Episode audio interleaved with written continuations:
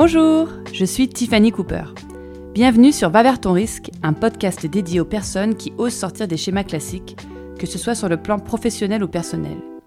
Ici, vous découvrirez des témoignages de gens qui ont choisi de vivre une vie créative, audacieuse, hors des sentiers battus. Ma nouvelle invitée est Louise Morel, une écrivaine et militante féministe qui a écrit récemment Comment devenir lesbienne en 10 étapes, paru aux éditions Hors d'atteinte. Louise avait un job prestigieux à Paris, une vie amoureuse hétérosexuelle, mais quelque chose clochait. Elle s'ennuyait à mourir. Un jour, elle décide de tout plaquer.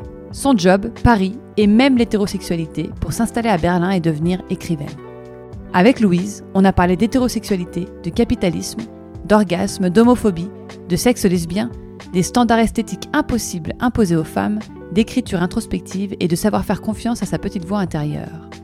J'espère que vous aurez autant de plaisir à écouter cet épisode que j'ai eu de plaisir à rencontrer Louise. Bonne écoute Bonjour Louise. Bonjour. Est-ce que tu peux, euh, euh, question classique d'entrée euh, de toutes mes interviews, te présenter s'il te plaît en quelques mots? Je sais que les gens détestent ça, mais vas-y. pour celles et ceux qui ne te connaîtraient pas encore. Je suis Louise Morel, je suis une autrice, j'ai publié deux livres et j'écris aussi sur Instagram et puis j'ai une newsletter qui s'appelle Le Grain. On peut dire blog aussi ou pas? On, on peut dire plus blog. trop blog aujourd'hui. En fait, c'est en ligne, c'est un site où il y a tes articles, mais on peut s'inscrire à ta newsletter. Exactement. En fait, c'est à la fois euh, donc c'est sur une plateforme qui s'appelle Substack et donc si on s'inscrit, on reçoit mes articles directement dans la boîte mail, ce qui évite d'avoir à visiter le site pour pas en rater. Euh, mais il y a aussi toutes les archives qui sont sur le site. Ça ressemble vraiment beaucoup à un blog.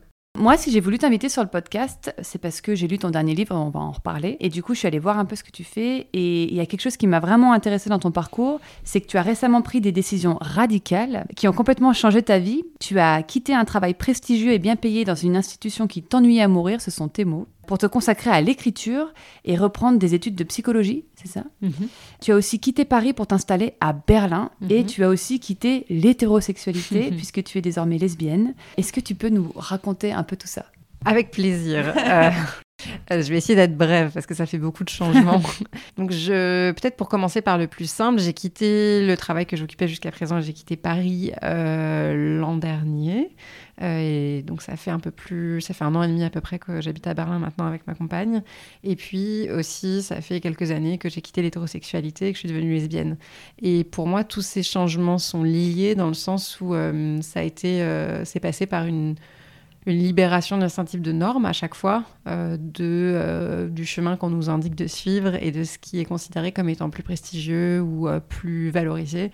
Donc à savoir être avec un couple avec un homme quand on est une femme, avoir un travail stable, bien payé à Paris, au lieu de reprendre des études un peu vagabondes, et puis vivre à Paris aussi, ce qui en France est quand même considéré comme une espèce de condition sine qua non pour avoir un, un statut euh, correct. Et la raison pour laquelle j'ai fait, j'ai vécu tous ces changements, bah, c'est difficile de en décrire une seule. Je pense que souvent, comme pour les, tous les changements hyper, euh, hyper importants et structurants, c'est un mélange de plein de choses. Je pense que c'est juste le moment où je me suis dit que bah, je m'amusais pas tant que ça, en fait. Le constat, eh, on se ferait pas un petit peu chier Exactement. Ouais. et que euh, l'herbe était plus verte ailleurs et qu'il n'y avait aucune raison de m'interdire d'aller fouler cette herbe plus verte. Et parfois, l'herbe est réellement plus verte ailleurs, comme dans le cas du lesbianisme, par exemple. D'accord, ok. Sur, sur ton blog, tu dis, il y a une phrase que j'ai bien aimée, tu dis C'est tout nouveau pour moi de préférer l'éclat doux de la joie au bouclier inviolable des diplômes, de l'argent, du succès. C'est tout frais, ça palpite comme des ailes qui me poussent et m'encombrent encore parfois. Et pourtant, avant de te lancer, tu avais peur de laisser tout ça derrière toi, tu te demandais qu'allait-il me rester? Du coup, ma question c'est que te reste-t-il aujourd'hui? Et ben en vrai, j'ai quand même perdu des choses. Et je pense que c'est important de le dire aussi parce que je veux pas tomber dans une espèce d'idéalisation ou de récit, de trucs trop lisses en fait. Et j'ai vraiment perdu un peu en confort financier. Donc euh, ça c'est le cas. Euh, pourtant j'ai encore un métier qui, me rémunère correctement. hein. Je, je suis encore dans le salariat parce qu'il faut bien financer mes études. Euh, mais j'ai divisé mon salaire par plus de deux, presque par trois. Donc ça- même avec un coût de la vie qui est inférieur à Berlin, ça ça fait un gros changement. Euh, je ne vais pas du tout me plaindre, hein. je suis pas dans la précarité ou la pauvreté, mais Ça fait Euh, partie de la réalité. ça fait Oui. partie de la réalité de ce que je vis. Euh, j'ai- j'ai pas, je peux pas faire les mêmes choix euh, qu'avant. Et puis j'ai perdu aussi le confort de la norme. Donc ça, c'est les deux trucs que j'ai perdu. Ce que je veux dire par là, c'est que pour avoir été hétéra avant, je vois bien la différence que c'est que de se balader dans la rue en tenant la main d'un mec ou d'une meuf. Euh, c'est pas les mêmes regards, c'est pas forcément les mêmes questions. C'est, enfin, il y a un cas où il peut y avoir des insultes, dans l'autre, euh, pas du tout. Donc euh, voilà, c'est deux réalités différentes. Mais ce qui me reste, Euh, c'est tout le reste en fait, et plus encore. Euh, je me sens beaucoup plus libre, beaucoup plus légère, beaucoup plus joyeuse. J'ai l'impression de, de vraiment vivre pour moi en fait. Et quand je parle à mes copines, ça arrive, ça revient souvent que ça me dise, j'ai l'impression de, je sais pas, que ma vie a pas vraiment commencé, que je, me regarde un peu agir depuis le bord du terrain. Et ben j'ai plus du tout cette impression-là. J'ai l'impression de poser vraiment mes propres choix et ça, ils sont pas forcément faciles, mais je les vis avec beaucoup plus de sérénité parce que je, je me sens pas piégée. J'ai pas l'impression d'agir euh, bah, en suivant la norme, justement. Tu, fais tes propres choix.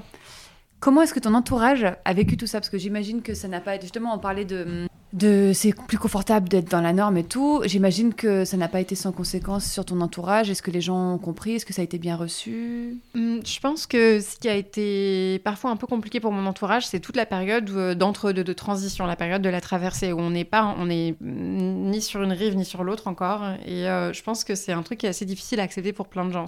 concrètement, ce que je veux dire, c'est que une fois qu'on dit je suis lesbienne, je suis en couple avec une femme, j'habite à Berlin euh, et ça fait déjà un an que j'étudie la psychologie technologie euh, les gens l'acceptent euh, oui, de facto c'est là parce que c'est là c'est la réalité donc il faut forcément faire avec que ça leur plaise que ça leur plaise mm. pas. Et en plus j'ai quand même un certain âge euh, j'ai 32 ans donc il y a aussi une oh là là t'es vieille je me sens pas du tout vieille. Non mais t'es pas vieille c'est pour ça que j'ai un certain âge. Non, ce que je veux dire c'est que, que, je suis une adulte et puis que c'est pas un coup de tête à 23 ans sortie voilà. d'études ouais. Exactement. Et aussi ça veut dire que même s'il y a des gens qui considèrent ça comme un coup de tête ça, m'intéresse modérément. Donc mm. si je pense aussi qu'il y a vraiment un truc de laisser de l'espace aux gens pour nous juger ou pas, qu'on leur en laisse pas, en fait, les voix s'éteignent. Mais ce qui est plus compliqué, c'est tout, toute la période d'avant, c'est la période où on fait un pas en avant, un pas en arrière, on dit je sais pas trop, j'ai envie de quitter mon travail, mais je sais pas si c'est une bonne chose, je, commence à sortir avec des meufs, mais je vois encore des mecs. Et ça, je trouve que c'est une période hyper. Euh, compliqué parce qu'il y a des proches qui peuvent être très bien intentionnés mais se dire euh, en fait la pauvre elle est en train de faire sa crise d'ado à retardement mm. il faut l'aider il faut la faire revenir sur la terre ferme euh, de tout point de vue euh, donc je pense que c'était jamais mal intentionné dans mon cas j'ai eu cette chance mais oui il y a des gens aussi que ça va mettre face à des trucs qu'eux-mêmes n'ont pas confrontés face à des choses par rapport auxquelles eux-mêmes ne sont pas à l'aise il y a plein de gens je pense qui sont pas dans la malveillance dans les proches mais qui qui vont s'interroger sur ce que ça veut dire euh, pour eux et ce que ça veut dire surtout euh, de leur propre choix de vie. Je pense qu'il y a aussi ce truc de quand on n'est pas sûr soi-même, quand on, cherche et on tâtonne, on est un peu plus fragile dans nos décisions et du coup, c'est là que peuvent plus facilement s'engouffrer les doutes des autres qui, te voyant douter, essayent avec une bonne intention de te remettre sur le droit chemin ou genre non, mais tu sais, je pense qu'il vaudrait mieux que tu fasses ci ou ça, alors qu'en fait, je trouve que, hum, moi je le vois en tout cas pour la parentalité, quand, quand toi tu es sûr d'une décision, ton enfant y suit. Ouais, complètement.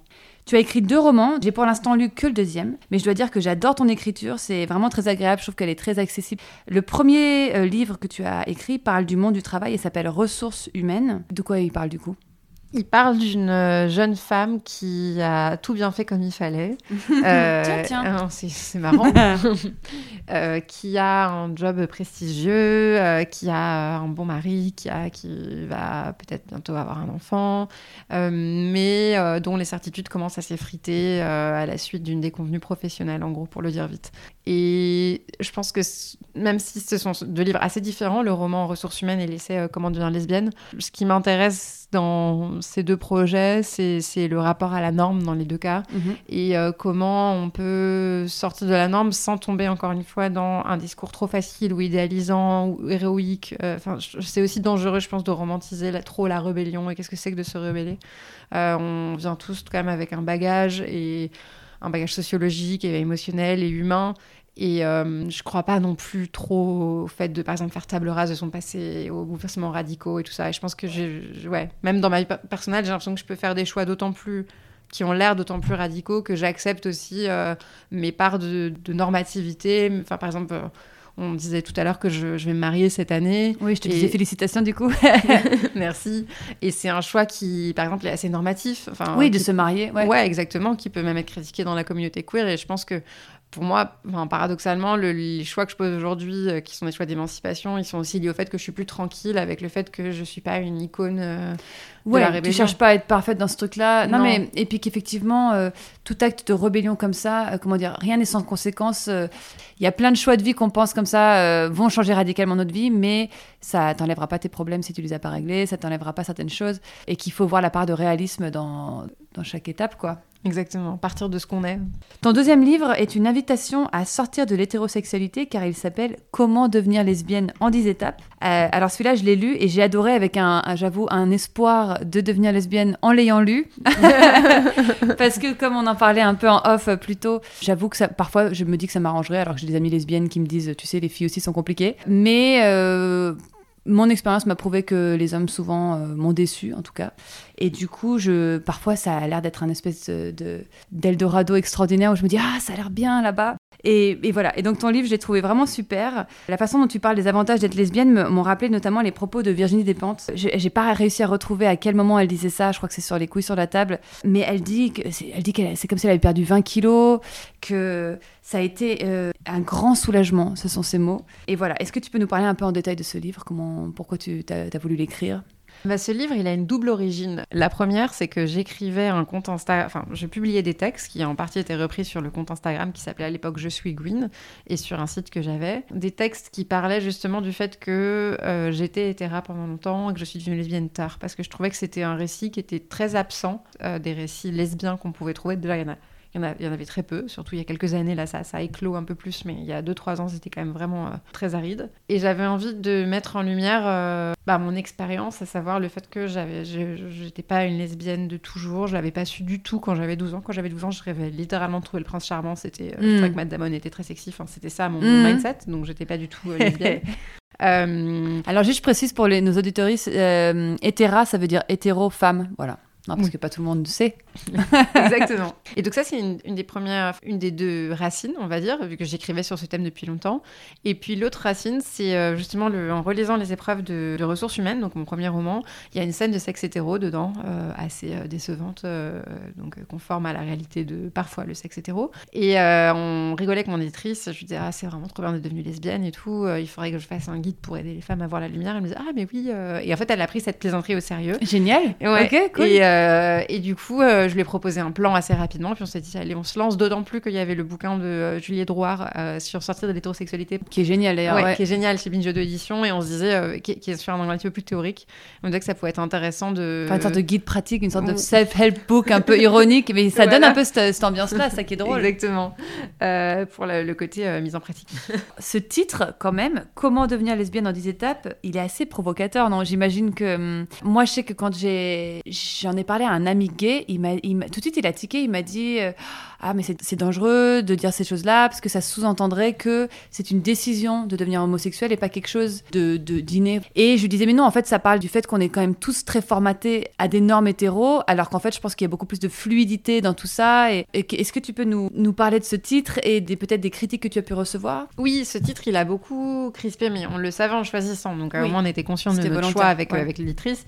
Et je le comprends complètement, euh, de la même façon que mes textes ont pu crisper certaines personnes lesbiennes ou gays. Parce que, comme tu le disais, ça peut être compris comme, en fait, c'est une espèce de caprice. Euh, et un jour, on se réveille et on se dit, euh, je vais mener un lifestyle homosexuel, lesbien ou gay, ce qui est exactement ce que reprochent les personnes réactionnaires et homophobes en disant, en fait, vous avez choisi ce mode de vie et donc euh, arrêtez et revenez dans la norme. ou alors, acceptez que l'on vous traite différemment puisque vous l'avez choisi. Hmm. Donc, je comprends, que, je comprends que ça fasse peur parce que je comprends que ça renvoie à cet imaginaire très homophobe. Néanmoins, je pense que c'est la, la, stratégie de défense qu'on a adoptée en tant que personne vivant dans des dans des relations matériellement homosexuelles est super dangereuse. À dire la stratégie qu'on a adoptée collectivement dans ces dernières années, c'était born this way. Enfin, je suis né comme ça, c'est inné, on peut rien y faire. Donc je vois bien pourquoi on a fait ça. On a fait ça pour dire en gros pas la peine de nous infliger des thérapies de conversion. Et je comprends que cette personne ait l'impression d'être née comme ça et pense que c'est inchangeable. Et je pense que c'est le cas. Les thérapies de conversion ne fonctionnent pas pour le coup. On a ça, pas mal de données voilà. euh, mais je pense que c'est un peu dangereux quand même parce que ça revient à dire que si les thérapies de conversion fonctionnaient, elles seraient acceptables. Enfin, quand même le sous-texte, c'est en gros il faut nous accepter parce que vous pouvez pas faire autrement. Parce qu'en fait on peut pas nous éradiquer. Et je pense que c'est vrai, mais je pense aussi qu'il faut juste nous accepter euh, parce que euh, la diversité est une richesse de ce monde euh, et que euh, l'homosexualité, la bisexualité, les transidentités euh, ajoutent à la beauté de ce monde et ne retirent pas. Moi, je pense que c'est l'inverse d'homophobe et que c'est au contraire très, enfin, un truc vraiment, disons, à défendre la beauté de nos devenirs lesbiens et gays que de dire on est légitime à exister, non pas parce qu'on n'est on pas un mal nécessaire, on est un bien nécessaire. Et vous n'êtes pas obligé de composer avec nous parce que de toute façon, on sera là quoi que vous fassiez. C'est que on peut devenir lesbienne et néanmoins, on a le droit de le devenir quand même. Et le dernier point sur ce sujet un peu délicat que j'ajouterais, c'est que moi, ce que j'aimerais faire avec ce livre, c'est complexifier les récits autour du lesbianisme et ajouter à leur diversité. Ce que je veux dire par là, c'est que j'entends complètement que pour certaines personnes lesbiennes, c'est pas du tout leur vécu. Et elles se disent, moi, je l'ai toujours su, j'étais dans le placard, j'ai pris trop cher, et si je pouvais faire autrement, je ferais autrement. Et je l'entends et je le respecte, et je suis désolée pour elles d'ailleurs, parce que ça a l'air très dur. Le truc, c'est que il faut aussi qu'elles entendent et respectent que moi, c'est vraiment pas mon cas. C'est-à-dire, je pense vraiment que j'aurais pu être hétéra, et il y a un moment, pour moi, il y a quand même une part de choix dans le fait de devenir lesbienne. Mm. Et tout ce que je demande, c'est qu'on entende qu'il y a d'autres réalités et qu'il y a d'autres façons de faire. Ouais, ouais. Ouais, et d'ailleurs, t'es pas la seule. Je, de plus en plus, j'entends des amis qui me disent euh, qu'elles euh, ont des expériences avec des filles. Euh, Il y a beaucoup plus de fluidité et de souplesse dans les rapports aujourd'hui, j'ai l'impression, sans pour autant se définir comme lesbienne ou qui se définissent comme lesbienne. Qui... Enfin, je sais pas, euh, juste euh, chacun fait ce qu'il veut un peu, quoi. Ouais, alors chacun fait ce qu'il veut un peu, et en même temps, tu vois, c'est pas euh, comment devenir fluide en 10 étapes le livre, c'est comment Oui, devenir lesbienne, parce clair. que je pense qu'il y a quand même un bagage politique du lesbianisme qui est super euh, Tout à fait. important à mes yeux, et je pense qu'il y a des questions qui se posent sur euh, la charge politique de nos étiquettes quand même. Donc d'un côté, chacun fait ce qu'il veut, mais de l'autre côté, c'est pas la même chose de dire, en gros, je suis hétéra, de temps en temps, je couche avec des meufs, ou euh, de dire, euh, je suis lesbienne, et ça va pas avoir la même charge dans le regard des Tout gens, et on va pas porter la même chose en termes de discours euh, politique non plus. Ta newsletter qui s'appelle Le Grain, sur ce site, tu publies un article environ toutes les deux semaines, Mhm. que tu proposes d'ailleurs d'envoyer via une newsletter. Dans ta bio, tu expliques que tu fais ça pour prendre tes distances avec les réseaux sociaux dont tu ressors régulièrement essoré. Qu'est-ce que tu as comme rapport avec les réseaux sociaux? Alors tout ça, c'est en pleine réflexion en ce moment. J'ai Amour, justement- haine. un- ouais, voilà, j'ai écrit un texte qui va pa- paraître, je pense, euh, bientôt, euh, mais que je suis encore en train de mûrir sur justement ce que je compte faire de mon compte Instagram. Euh, Je, moi, je me suis dit que j'allais écrire une lettre d'adieu, dire au revoir, je, je quitte Instagram. Euh, donc je sais pas encore ce que ça va donner vraiment. Ça, je suis en train d'y réfléchir, mais c'est un rapport. euh, Bon, déjà, il faut distinguer entre les différents réseaux sociaux. Donc moi, le Ouais, seul réseau vrai. social que j'utilise, c'est Instagram. Et sinon, je suis sur Substack, qui est une plateforme de newsletter, mais qui est bien, enfin, qui est pas vraiment un réseau social euh, Oui, non, ça en termes d'usage c'est et tout. du- Ouais, un site. C'est un blog, quoi. Ouais. C'est un blog Un avec magazine, une fonction presque. newsletter. Ouais. Ouais. exactement. Et Instagram, bah, je l'ai vraiment découvert avec mon compte Je, Je suis Gwyn. Et d'un côté, j'ai une espèce de reconnaissance pour cette plateforme, puisque euh, c'est la... Instagram m'a permis concrètement d'être lu. Je pense que sans passer par Instagram, mes textes n'auraient pas du tout le même écho. À la base, j'avais- j'avais créé un site internet, j'avais fait un petit site internet moi-même, j'étais très contente, où je publiais mes textes. Et je suis venue sur Instagram au bout de quelques mois parce que j'observais que les règles du, du référencement sur Internet et tout faisaient que je- mon petit blog ne faisait pas du tout le poids et que j'avais aucune chance en fait que des gens tombent sur ce site. Et même en Donc tu t'es mis tard sur Instagram du coup? Ah, super tard. Ah ouais Et moi, j'ai eu aucun réseau social jusqu'à Instagram en 2020. J'étais euh, hyper euh, contre, vent debout contre Facebook, même à l'époque où tout le Ah monde, j'avais ouais. 18 ans, tout le monde était dessus. Moi, j'étais en mode non, c'est pas bien, c'est T'es grand déjà une rebelle en fait. Ouais, alors c'était 50% rébellion politique, 50% genre euh, je, je sens que ça va être mauvais pour ma santé mentale si je commence trop à Bah, me t'as comparer pas aux autres. Il y a des vraies études sur le sujet qui prouvent que c'est mauvais pour la santé mentale, mais ouais. Voilà, donc je, je pense que c'était un instinct de protection aussi. Mais ça veut dire quoi, je me suis mise Instagram super tard et donc j'ai découvert comme ça en me disant bon, j'ai quand même que mes textes soient lus, donc j'y suis allée, j'ai écrit mon petit compte et euh, je j'ai commencé à publier mes textes, je, même j'ai découvert la, la- la mise en page de mes textes. Enfin, je suis vraiment partie de euh, zéro. En fait, t'as vu, peu. on met, un, on met un doigt dedans et pouf, c'est parti, hein, ça emporte le bras. Et en fait, t'as de la reconnaissance facile et t'as des gens qui repartagent et qui like et qui t'écrivent. Et en fait, c'est hyper addictif, quoi. Bah pour voilà. Tout le monde, tout le monde, je connais personne qui est complètement indemne de ça, quoi. Exactement. Donc euh, il y a un côté hyper positif, il y a vraiment la face euh, visible de la lune qui est que c'est trop chouette et que des gens ont eu accès à mes textes et qu'on a eu des belles discussions et j'en suis, enfin vraiment j'ai beaucoup de gratitude pour ça et de joie. Mais il y a l'autre côté qui devient de plus en plus important à mesure qu'on gagne en visibilité, qui est que on commence à écrire ces textes en pensant à comment on va les transformer en post. C'est déjà, un- enfin influe vachement sur l'écriture, donc vrai. il faut qu'il y ait des punchlines, il faut pas que ce soit trop long parce que dès que c'est trop long les gens lisent plus. Ce que je comprends moi-même sur Insta, je lis Ouais, pas les trucs trop pareil, longs, ça me- ça me pareil. saoule. Quand c'est trop trop de texte, je suis là. Ouais, je oh. me dis, je suis pas là pour ça. Mais du coup, ça veut dire que ça fait un rapport à l'écriture et à la réflexion qui est quand même spécial. Et puis quand il n'y a pas de like, on, se on se dit, ah merde, mon texte est pas bien. Alors qu'en fait, ça veut juste dire que le texte était moins formaté pour Instagram. Donc euh, je trouve que hum, l'un dans l'autre, euh, surtout avec les changements de l'algorithme d'Instagram, donc je sais que quand on n'est pas créatrice de contenu, on peut se dire vraiment, il commence à nous. Parce que les créatrices se plaignent beaucoup de l'algorithme. Donc moi, en, tant, en mhm. tant que consommatrice de contenu, je trouve ça un peu chiant tous ces discours sur l'algorithme. Les reels, tout le monde se retrouve à, Voilà. à faire le clown devant sa, sa caméra. C'est et enfin, en, parce qu'en fait, on en parlait avec Claire Touzard dans mon dernier épisode, mais on a tous peur de disparaître. Et donc en fait, on se retrouve à jouer à des jeux, mais des trucs absurdes Mm. où t'es là, putain, mais qu'est-ce qu'il faut faire pour exister, pour continuer d'intéresser, et de... et bah, surtout quand c'est ton gagne-pain, tu vois. Mm. Euh, ça fait partie de ton gagne-pain, j'imagine aussi d'écrire. Oui, mais alors uniquement les livres, j'ai pas du tout de monétisation de mon compte Instagram et euh, j'y tiens. Et pour le coup, mon travail salarié à mi-temps, euh, un peu euh, parfois rébarbatif, m'offre ce luxe-là, en fait, le luxe Mm. d'être indépendante financièrement par ce biais et de pas avoir à monétiser mon travail. Et ce que j'écris sur Instagram, c'est quand même indépendant parce que je j'ai aucun rapport de, ouais, de financier par rapport à ce que je fais là. Mais ça crée aussi de la frustration de me dire je donne beaucoup de temps, d'énergie à cette plateforme et concrètement, c'est Meta, enfin c'est Facebook euh, qui récupère les fruits de tout ce travail et tous ces acharnements. C'est hyper injuste, quoi. Donc je pense que tôt ou tard, je vais, et plutôt tôt que tard, je vais, je vais abandonner Mais Instagram. c'est vrai que ça donne envie. hein. Moi, je, je t'en parlais en off, mais parfois, ce fantasme où je suis là, genre, ah, tout, tout supprimer, tu sais. Mais en fait, je pense qu'on est tellement accro à ça. Et puis moi, dépendante, pour le coup, moi, si j'existe plus sur Instagram, j'ex- j'existe plus nulle part. Enfin, tu sais, je veux dire, les gens savent plus quand est-ce que je sors un bouquin, les gens lisent plus de magazines. Mm. Enfin, tu vois, du coup, où est-ce que tu parles de tes actus? Et aujourd'hui, quand tu rencontres quelqu'un, euh, tu vas pas voir son site. Enfin, moi, quand quelqu'un me dit, ah, tu connais ce photographe euh, ou cette, cette- cet arti- ce directeur artistique, je vais voir son Insta. Mm. Tu vois, c'est très rare aujourd'hui que les gens n'aient pas, n'aient pas. Instagram. Et je trouve qu'en fait, cette espèce de dépendance commune, moi j'ai réussi à me retirer de Facebook déjà, mais bon, Instagram et Facebook, donc voilà, mais Mhm. au moins de, de limiter, tu sais, parce qu'on a, euh, il y a un moment j'avais Facebook, Instagram, euh, je pense qu'il y a des gens, ils ont Twitter aussi. Mhm. Là, je me suis mis sur LinkedIn pour le boulot, tu vois, mais en fait, à un moment, t'es là, mais juste euh, les gars, enfin, les voleurs de temps, quoi. Ouais. Ça prend un temps fou, quoi. Oui, ça prend beaucoup de temps de, de gérer les interactions et tout. Je- moi, je pense que ça, je comprends que ce soit difficile qu'on ait activité professionnelle de, de sortir d'Instagram, mais pour le coup, en tant qu'autrice, Toi, tu pourrais pour le coup, ouais. Ouais, et ça présente un intérêt de moins, en moins important, puisque avec justement le jeu des reels et le fait qu'il faille faire des vidéos et qu'Instagram s'oriente, enfin, ce qui est d'ailleurs assumé par la, la direction stratégique de la boîte, hein, il s'oriente vers euh, une, une réplique de TikTok à la base de vidéos. Ça a vraiment aucun sens pour moi euh, Oui. de faire ce genre de contenu, et, et c'est pas du tout du mépris pour ce genre de contenu, c'est juste que vraiment je. Ça s'adapte pas à ça ton médium, voilà. peut-être, ouais, non, ouais. c'est pas ce que je fais. Hmm. Moi, je crois beaucoup au retour des newsletters. On est un peu en retard en France. Aux États-Unis, là, ça a vachement repris. En France, les gens sont encore un peu genre, bon, Substack, qu'est-ce que c'est? Moi-même, j'ai découvert ça relativement récemment grâce à un ami. Mais j'y crois beaucoup parce que, en fait, on a besoin de ces espaces quand même euh, où. euh, où des gens peuvent développer un propos un petit peu plus long et où c'est dans notre boîte mail, donc on aura le temps d'y revenir ou on le supprime si cette semaine on n'a pas le temps. Mais je pense que je suis d'accord avec toi que les gens lisent plus de revues, enfin même j'en lis plus.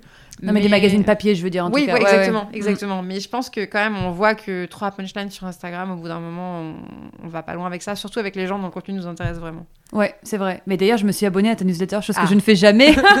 Mais Et, très bon et à, choix. chaque, à chaque fois que tu me l'envoies, enfin que, que tu me l'envoies, comme si tu me l'envoyais qu'à moi, quand tu me l'envoies à moi, euh, j'adore. Alors effectivement, il faut prendre un temps pour le lire, mais je trouve que c'est ouais comme une parenthèse à part. Où Instagram n'est peut-être pas le meilleur endroit pour ça parce qu'Instagram tu scrolls, c'est un Mm. peu du, Oui. tu bouffes des chips quoi. Et la newsletter, c'est un peu, euh, tout d'un coup, tu te concentres un peu comme si tu lisais quelques pages d'un livre. Moi, je trouve que c'est un- c'est une bonne euh, astuce effectivement. Mais pareil, pour faire connaître sa newsletter, moment, il faut passer par Instagram. Je trouve que ça, ça, ça m'évoque pas mal quand même l'idée d'une relation toxique, tu sais, qui t'apporte autant qu'elle te dessert, tu sais, un Oui, espèce de oui. truc où t'as du mal à en sortir, mais tu sens que t'es dépendant. et bon, bref. C'est un bon point. Donc sur ton site, tu abordes différents sujets. Tu parles des inégalités économiques, tu parles de revenus universels, de l'absurdité du capitalisme, de l'homophobie dont tu es victime, même à Berlin en 2022.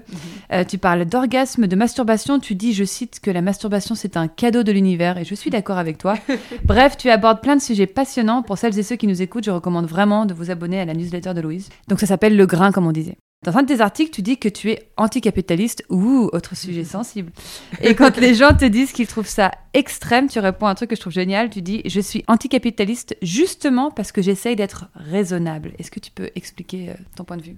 Oui, bah, je trouve que souvent, euh, quand on a des idées qui ne vont pas dans le sens commun, en l'occurrence le capitalisme, on est euh, sommé de se justifier sur un mode. euh, en fait, on est renvoyé à une forme de radicalité parce que, en fait, on est collectivement aveugle à la radicalité ou à l'extrémisme, je veux dire, qu'il y a dans les idées qui dominent. Parce que comme elles dominent, comme elles nous imprègnent, en quelque sorte, on les voit plus. C'est comme un bruit Oui. qui dure tout le temps, on l'entend plus. Oui, Bah, c'est la même chose avec les idées banales. Euh, comme par exemple l'idée que le capitalisme c'est génial, c'est qu'en fait c'est tellement là tout le temps qu'on voit plus l'absurdité et le caractère vraiment extrême de notre système. Le fait qu'on consomme autant d'objets, qu'on soit collectivement si obsédé par le fait d'acheter des trucs, que ce soit des objets ou euh, des expériences, parce que le capitalisme s'étant adapté, maintenant on va dire oui mais moi je suis minimaliste et tout. Oui mais en fait tu dépenses quand même des sommes absurdes dans le fait d'accumuler des expériences et des savoir-être et que sais-je. Le fait que des gens meurent littéralement, enfin je veux dire c'est, ça a l'air un peu tire-larme mais c'est quand même la réalité que des gens meurent de faim pendant que d'autres d'autres ont littéralement des milliards d'euros. Enfin, c'est complètement absurde et c'est ça que je trouve extrême. C'est comme euh, l'autre jour, je disais que j'étais végétarienne et il y a une meuf qui a sauté au plafond en disant Ah bon? J'espère que tu donnes au moins de la viande à ton fils. J'étais là, déjà, de quoi je me mêle Mais c'est tellement extrême et t'es là hmm, Have you seen the videos? Tu sais, t'es là, genre, est-ce que t'as vu les vidéos d'abattoir? Moi, je peux te dire qu'un jour, quand j'ai décidé de devenir végétarienne, justement, je me suis tapé deux jours à regarder des documentaires. J'étais là Allez, vas-y, mate-toi les vidéos. Ça m'a dégoûté. J'ai plus jamais touché à de la viande depuis avril 2021, euh, tu vois. J'étais là, plus jamais. Ça, c'est fucking extrême mm. de voir des animaux se faire torturer, butcher, tout mm. ça. Et pourtant, euh, on dit pas aux, gens qui mangent de la viande qui sont extrêmes, on dit aux véganes qui sont extrêmes. Sur ton site, tu parles de ta. Alors, euh, ta première expérience sexuelle avec une fille, parce que désolée, en le lisant, je suis là, ah oui, on va dans le deep. tu dis que tu y es allée très confiante. Euh, pensant que comme tu étais une femme, tu connaîtrais évidemment parfaitement le corps de ta partenaire. Et euh, juste, il y a une citation qui m'a beaucoup fait rire. tu as dit que tu avais l'impression d'être, je cite, un rhinocéros tentant de cueillir un bouquet de marguerites. et je trouve que c'est très, c'est super de parler de ça avec des termes très drôles comme ça, parce que je pense que ça décomplexe. Je pense qu'il y a pas mal de, de femmes, j'imagine, qui se disent, ok, euh, j'aimerais tenter l'expérience, mais ça me fait un peu peur, comment on s'y prend et tout.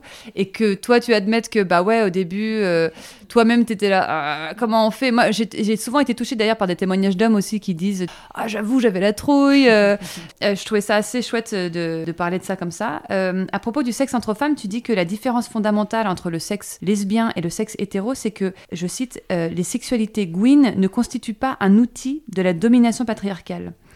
Qu'est-ce que tu veux dire par là?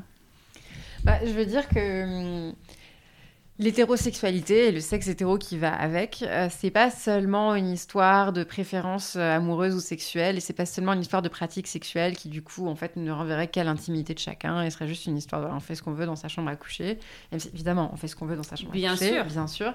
Mais je veux dire que nos pratiques euh, sexuelles et amoureuses, elles engagent aussi des, des conséquences politiques, et elles peuvent participer ou pas au maintien d'un système politique. Donc concrètement, euh, je pense que le sexe hétérosexuel tel qu'il existe, tel qu'il est prescrit actuellement, il participe à un système qui s'appelle le patriarcat.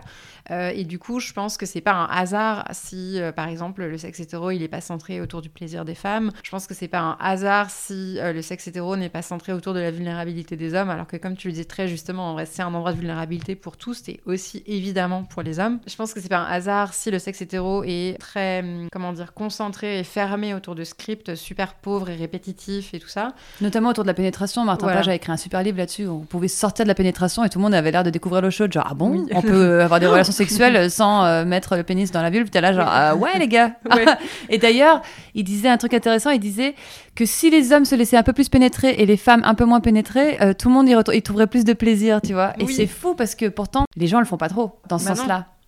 Exactement, mais c'est justement que la sexualité, c'est pas qu'une affaire de plaisir, c'est aussi une affaire euh, de normes sociales et, et, euh, et ces normes sociales, elles engagent des significations politiques. Et il se trouve que dans notre société, la pénétration s'associe à la vulnérabilité, ce qui déjà mériterait d'être réfléchi parce que je mmh. pense que c'est très, très construit, quoi. Et que du coup, bah voilà, les, comme la vulnérabilité est assignée et la fragilité et la passivité sont des qualités assignées aux femmes, c'est les femmes qui vont occuper cet espace. Donc, ce que je veux dire par là, c'est que du coup, quand on a du sexe dans un contexte gouin, euh, quelle que soit d'ailleurs la conformation des organes génitaux de la personne avec laquelle on relationne, puisqu'on peut évidemment euh, être lesbienne et relationner avec une personne qui a un pénis, euh, puisqu'il y a des femmes. Oui, qui et des femmes qui ont un pénis. Voilà. Et du coup, euh, en fait, c'est pas une histoire, c'est même pas une histoire de voilà, vulve contre vulve, je sais pas, c'est génial.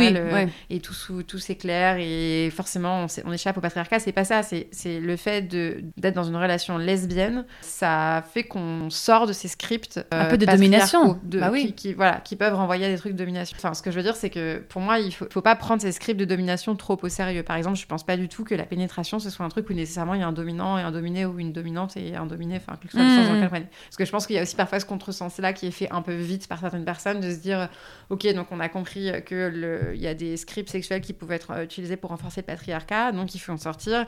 Mais en fait, euh, on va les prendre trop au sérieux, trop premier degré. On va dire du coup, ah, pas de pénétration parce que la pénétration, euh, oui, forcément, on est, dominé. En fait, non, pas du tout. Au contraire, on peut tout à fait être, euh, être, dominé en pénétrant ou être dominante en étant pénétrée. Enfin, c'est mm. pas du tout. Euh, mm. Donc, c'est des constructs-là qui m'intéressent. Et je pense que les espaces lesbiens sont des espaces où c'est beaucoup plus facile de le faire. Je pense que ça va sûrement être possible aussi dans des espaces hétérosexuels. Enfin, je veux dire, entre un homme et une femme. Je pense que c'est quand même infiniment plus, plus facile et plus léger de faire ce travail-là dans des espaces lesbiens parce que juste euh, de fait, euh, il n'y a pas de personnes euh, masculines pour porter cette norme patriarcale-là. Dans un de tes articles, tu racontes que quelqu'un a un jour osé te demander pourquoi les lesbiennes font-elles tant d'efforts pour ressembler à des hommes Alors déjà, euh, what? J'adore parce que tu as répondu. La vraie question c'est pourquoi les hétéras font-elles tellement d'efforts, payent-elles autant d'argent et supportent-elles autant de douleurs pour ressembler à de vraies, entre guillemets, femmes? Qu'ont-elles à y gagner? Oui, et du coup j'étais là, euh, j'avoue, qu'est-ce qu'on a à y gagner? On en revient toujours au même truc, c'est l'espoir d'être aimé. Mhm. Et en même temps, j'avais fait une publication il n'y a pas longtemps sur Instagram là-dessus par rapport à un livre de Lucille Quillet qui disait ça. Et en fait, tu te dis, le coût mental, financier, physique des femmes pour plaire à des hommes, en fait, euh, j'en ai ras le cul. oh là là, c'est pas très joli de dire ça. Mais c'est, en fait, c'est tellement relou, on va dire les choses comme elles sont. Et qu'en fait, euh, le problème, c'est que t'es une femme, t'as beau te déconstruire, ça veut pas dire qu'en face, les hommes sont déconstruits. Donc, t'as- toi, t'as beau te dire, ok, déjà, je me déconstruis. Une femme peut être belle avec des poils, une femme peut être belle avec la, la tête rasée. Tu disais que tu t'étais rasé la tête. Une femme peut être belle même si elle a du poids, etc. Ça veut pas dire quand les hommes en face se sont déconstruits, ils vont se dire, ah oui, eux, on leur a appris que aussi une femme, c'est ci, ça, ça. Mhm. Et du coup, euh, la norme est tellement puissante qu'en fait, on préfère finalement se raboter au final, Mhm. euh, dans l'espoir d'être aimé. Toujours ce même truc, quoi. Complètement. Bah, je pense que c'est aussi en ça que l'hétérosexualité est un régime politique et pas qu'une préférence sexuelle. C'est que pour être euh, successful, pour avoir du succès en hétérosexualité, il faut obéir à certaines normes. C'est pas possible euh, d'être sur certains aspects une femme euh, déviante au sens propre, hein, au sens qui suit pas sa norme, et d'être hétérosexuelle. Et d'ailleurs, c'est les discussions un peu tendues que j'ai pu avoir avec certaines hétéras quand j'ai publié un texte, justement le texte dont tu parles sur les lesbiennes masculines, et je disais que voilà, il y avait aussi un truc dans la féminité hétéra que je pensais qui était à déconstruire. Elle me disait, mais non, mais attends, mais les femmes. Ah, c'est drôle, les femmes, les femmes, elles supportent pas quand on leur dit ça. Mais moi, t'inquiète, je dépense pas beaucoup d'argent en crème. Hein. Ouais. Euh, moi, mon mec, il s'en fout si je m'épile pas. Exactement. Donc, t'as as toute celle-là qui te dit ça, ou t'es en mode, bah, très bien, enfin, tant mieux pour toi. Ouais. Et t'en as d'autres qui disent, mais non, mais en fait, on, on joue avec ça et ça peut nous plaire aussi et tout. Et moi, je suis bien d'accord. Et moi, j'aime bien parfois frotter des faux ongles ou m'épiler, ou me, j'aime bien me maquiller et j'y prends authentiquement du plaisir. Et c'est OK. Et j'ai pas besoin de, genre, me battre ma coulpe ou que sais-je.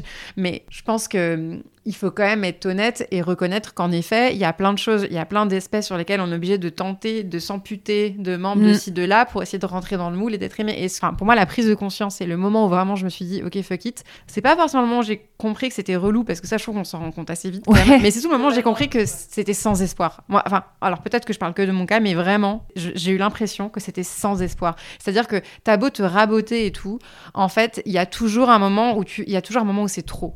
Et je trouve que c'est ça qui est. Qu'est-ce qui est trop, tu veux dire? juste être une femme, en fait, comme je, pense que comme la norme de la féminité, c'est dans le patriarcat, si on pousse un peu le trait, c'est l'extrême passivité. En fait, c'est la non-existence, c'est d'être une, une espèce de figure esthétiquement plaisante, mais qui n'occupe pas d'espace, même physiquement, du coup, qui est Mm. mince, qui n'occupe pas d'espace verbal parce qu'elle parle pas trop, qui est de bon goût, qui est belle, mais sans se maquiller parce que sinon, ça veut dire qu'il y a un effort et tout ça. C'est d'une exigence incroyable. ouais. Mais c'est impossible. En fait, rien qu'en existant, il y a forcément un moment où tu vas mettre un orteil hors de norme parce que la norme n'est pas pensée pour des personnes qui existent. Elle- C'est c'est une norme qui est impossible à tenir, je pense, mais pour quiconque, en fait. Je pense vraiment que c'est impossible d'être une bonne femme. Il y a forcément un moment où tu vas. Parce que si t'es trop passif, ça va pas non plus. Enfin, moi, c'est ce truc qui m'a permis, je C'est- pense. ça- ça de- va jamais, quoi. Ouais, c'est qu'en fait, ça va jamais. Et donc, d'un côté, c'est très chiant et triste, mais de l'autre côté, c'est aussi une super euh, porte vers la Moi, j'avoue. parce qu'on se dit, bon, bah, quitte à ce que ça aille jamais. Moi, Bah, balèque, la tête ouais. et je vais devenir lesbienne, tu vois.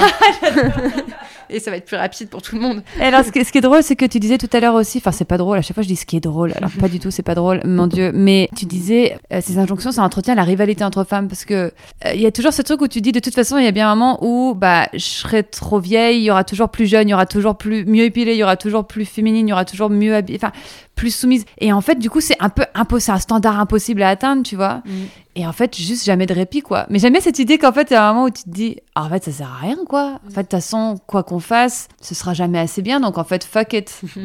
ah, mais tellement. Mon Mais je trouve que c'est un point hyper important que tu soulèves sur la rivalité féminine parce que hum, je trouve qu'en effet, c'est aussi un des ressorts hyper puissants de la domination patriarcale. C'est que non seulement il y a beaucoup de normes qui pèsent sur les femmes en hétérosexualité, et donc oui, elles peuvent parfois en jouer et tout, mais enfin, euh, je pense que si on regarde honnêtement la situation, le- la marge de jeu est quand même étroite parce qu'en fait, euh, super que t'aimes t'épiler et, et avoir un- les cheveux lisses et propres, etc. Mais c'est pas vraiment de la liberté parce que la minute où t'arrêtes de faire ça, tu vas être jugé comme quelqu'un de négligé, de Mm. moche, de voilà. Donc bon, ta liberté est quand même limitée.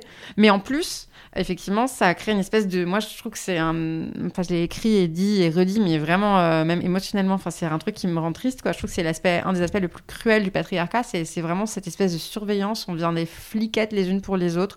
On s'observe, on dit ah t'as vu, elle est pas très bien épilée, ah t'as vu, euh, dis donc, elle a pris du poids. Enfin, on commence à se à rentrer dans des biais de pensée euh, horribles, super euh, grossophobes, racistes, validistes les unes envers les autres, qu'on pourrait voilà tout est occupé à faire une commune lesbienne à la campagne.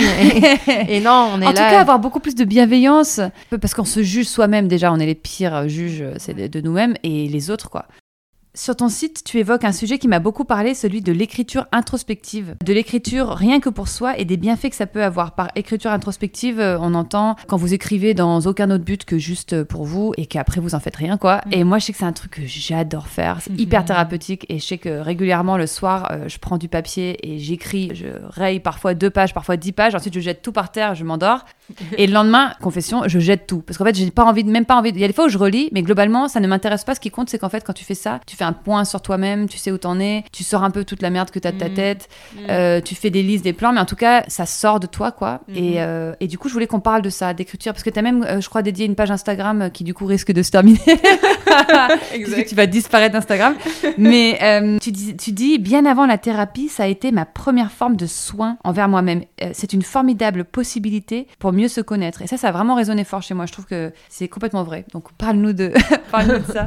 En effet, l'écriture, pour moi, ça a commencé euh, pour prendre soin de moi et pas dans un but de des livres ou de réfléchir ou de produire des choses très intelligentes ou que sais-je. Je pense que j'ai vraiment commencé à écrire parce que ça m'aidait à aller mieux et à me sentir mieux avec moi, mais même vraiment, je veux dire, jeune, enfin, même pré-ado, quoi. J'avais ce truc de, commencer à écrire des journaux intimes, genre j'ai commencé, j'ai fini, c'est jamais. Bon, ça c'est. Et j'avais vraiment à cœur d'en parler, déjà parce que je trouve que, déjà parce que c'est une expérience très intime et qui me tient beaucoup à cœur et qui m'a vraiment apporté beaucoup. Aussi parce que je trouve que c'est une pratique un peu moquée, invisibilisée. En fait, quand tu commences à genre en le journal intime. Ouais, mais en fait, euh, tous les gens qui se moquent de ça, j'ai envie de leur dire, mais faites-le, ça va vous faire du bien. Et puis, vous allez peut-être être moins amer avec les autres euh, si vous avez cette forme de sincérité envers vous-même de tenir un journal intime, effectivement, parce que je trouve que c'est un des rares moments où on peut s'autoriser à exprimer des choses et on n'est pas en attente d'être relu ou il y a moins le regard des autres qui pèse sur soi. Et c'est hyper précieux. Du coup, ça m'étonne pas que ce soit un outil qui soit surtout approprié par les femmes, euh, parce que je me dis qu'on a encore plus besoin que d'autres, euh, ou en tout cas les personnes minorisées en général, je veux dire, parce que je pense qu'on a vraiment ce besoin, à mon avis, de avoir un espace pour nous où on peut essayer de se recentrer sur ce qu'on ressent et ce qu'on pense et qui on est, alors qu'on passe quand même une proportion importante de nos journées à essayer de correspondre à ce qu'on doit être pour qu'on nous foute la paix, en gros. Donc il y a aussi cette dimension politique, je trouve, dans l'écriture introspective, même si on s'en rend pas forcément compte quand juste on est en train effectivement de noircir des pages des pages, en disant aujourd'hui c'était vraiment une journée de merde. Mais en fait, je trouve qu'il y a quand même ce truc hyper puissant de se dire euh, que c'est un moment où on renoue avec qui on est sans essayer de plaire. Et euh, ce truc de vouloir plaire, de vouloir être aimé, je pense que c'est très fort euh, quand on est minorisé, et que du coup, c'est même un besoin de survie aussi, de plaire. Mm. Et puis, le dernier truc qui me tient vraiment à cœur de dire sur l'écriture introspective, c'est que, en fait, il y a des techniques qui existent et c'est pas juste un truc qu'on fait. Enfin, on a tendance à le faire chacune dans notre coin,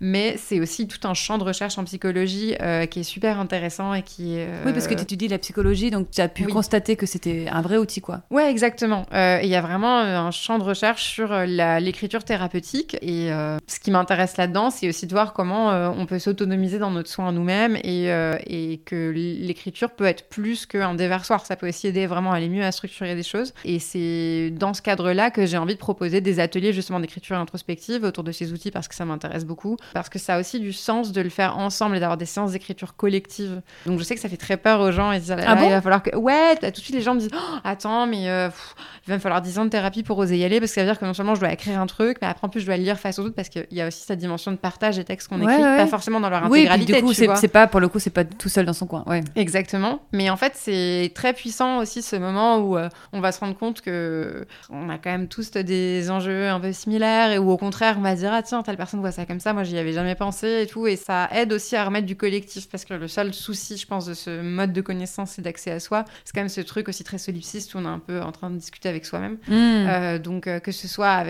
moi ou avec d'autres personnes, si ça vous intéresse l'écriture introspective, je vous invite vraiment à essayer de la pratiquer dans un cadre collectif, ne serait-ce que dans des ateliers d'écriture. Toi, tu proposes des ateliers, j'ai vu sur ton site, c'est ça? Ouais, je propose des ateliers. Là, pour l'instant, j'en ai fait en, en, présentiel, en physique à Berlin, donc pas le plus pratique pour les personnes qui n'y résident pas. C'était en anglais. Euh, mais là, je vais en proposer via Zoom en français et en anglais. Enfin, il y aura les deux euh, génial, dans les mois à venir. Ouais, exactement. Ce sera pas gratuit parce que ça me demande beaucoup de bah, temps. Bah, évidemment. Attends, non, non, mais bien sûr. Comme un atelier, quoi. Enfin, ouais, tu fais un atelier, à Paris ou n'importe où. Ouais. Et ça peut quand même, enfin, ça restera très accessible. Hein, euh, ça sera pas du tout cher. Et, et, et, même si ça vous dit pas trop parce que Zoom, c'est pas votre truc, je pense que ça peut, en tout cas, de mettre du collectif dans ses pratiques artistiques, ça a vraiment du sens, je pense. Et puis ça permet d'être entendu aussi dans ce qu'on mm. dit. Donc euh, évidemment, euh, quand on est en thérapie, ce qui est le cas de la plupart des trentenaires euh, parisiennes. Lol. Et eh oui. les finances, les finances. Voilà. Tout ce qu'on aurait pu acheter avec cet argent. Mais bon, bref. Il faut, il ne faut pas y penser.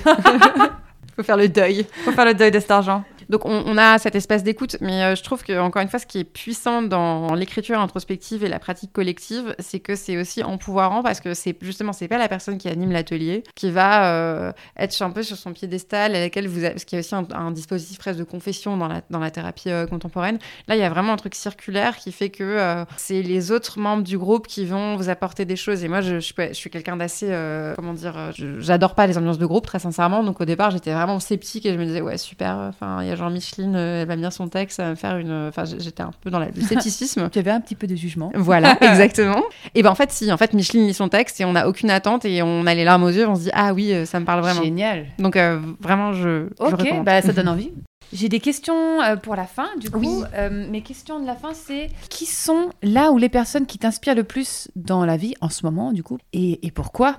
En fait, je pense pas être forcément inspirée par des gens. Et je pense que dans le récit autour de euh, Ah, cette personne est tellement inspirante, souvent il se cache des petites choses euh, qui peuvent mettre un peu mal à l'aise. Souvent, je trouve qu'il y a de la starification, mm. ou euh, souvent il y a une, idéalisation, ou alors au contraire, il y a une espèce de, comment dire, de jugement bienveillant. Vous voyez, comme quand on dit par exemple d'une personne grosse, oh là là, c'est tellement inspirant son parcours, elle ose, je sais pas, se mettre en maillot de bain. En fait, c'est derrière, il y a un jugement qu'on retourne, mm. mais c'est en fait, c'est inspirant oui, mais aussi elle se met en maillot de bain. En fait, c'est normal. voilà, en fait, c'est rien de spécial, quoi. Moi aussi, je me mets en maillot de bain.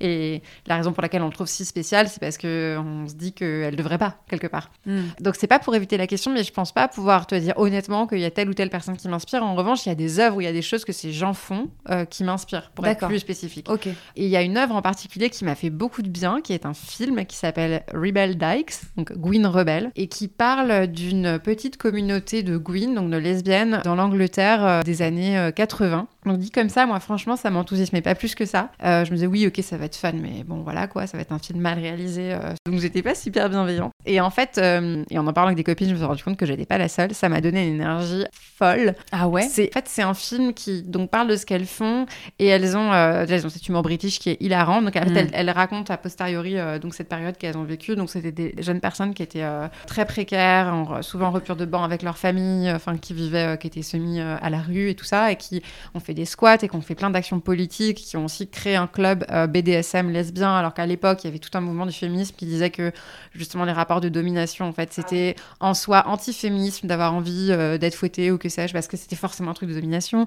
Donc elles ont fait plein de choses qui n'étaient pas forcément dans la doxa féministe de l'époque, euh, avec très peu de moyens et beaucoup de joie et beaucoup de solidarité et d'amour entre elles et pas mal de, recul aussi quand elles en parlent.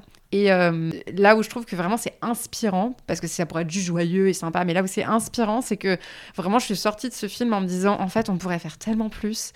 Euh, et ça m'a donné cet, élan de, joie un peu punk, tu vois, où tu dis en fait c'est pas grave, on va pas faire les choses bien, on va pas faire les choses proprement, mais on peut, si, si juste on se lance, on peut faire tellement de choses. Et voilà, c'est ça l'élan que j'ai envie de. Où est-ce qu'on peut le voir, tu sais ou pas? Je pense qu'il doit être disponible en ligne. Euh, je l'avais vu lors d'un festival euh, féministe qui a été diffusé à Berlin dans une salle, ce qui a été idéal. Mais je suis sûre qu'on va pouvoir le trouver en ligne. Je pourrais essayer de t'envoyer le C'est un film ou, un documentaire? C'est un documentaire.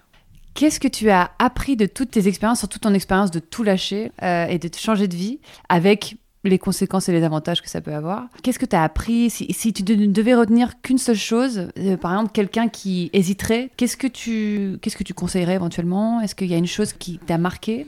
Ah oui, alors là, euh, pourtant, j'ai pas préparé cette question, mais il y a un truc qui vient immédiatement. Oui, euh, c'est de Alors, ça a l'air très cliché, mais c'est vraiment d'écouter ses tripes, ce qui n'est pas un très joli mot, ou d'écouter son intuition, si on veut utiliser un terme un peu plus acceptable, euh, mais de faire confiance à ce qu'on sent vraiment, au truc qu'on a dans le creux du ventre. Parce que, en fait, euh, moi, je savais très bien, dès le début dans ce boulot, et au fond, je pense que je savais très bien, quand même, d'une certaine façon, que l'hétérosexualité, c'était, ça, ça me convenait pas totalement, et que ça me demandait beaucoup d'efforts et beaucoup de sacrifices.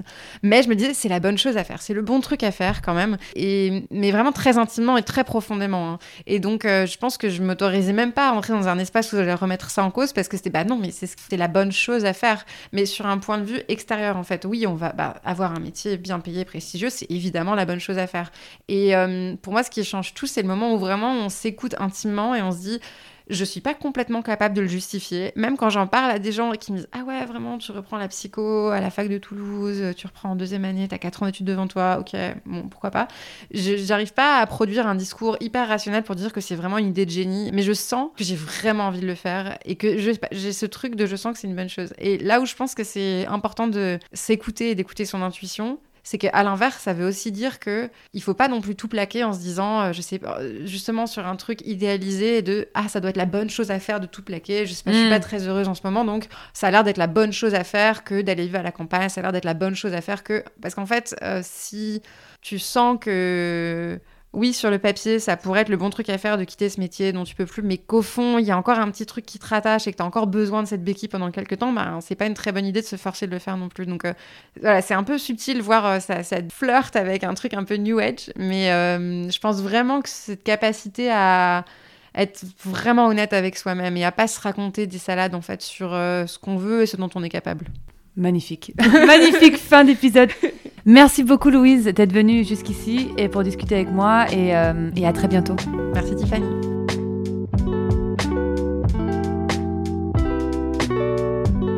Voilà, j'espère que cet épisode vous a plu.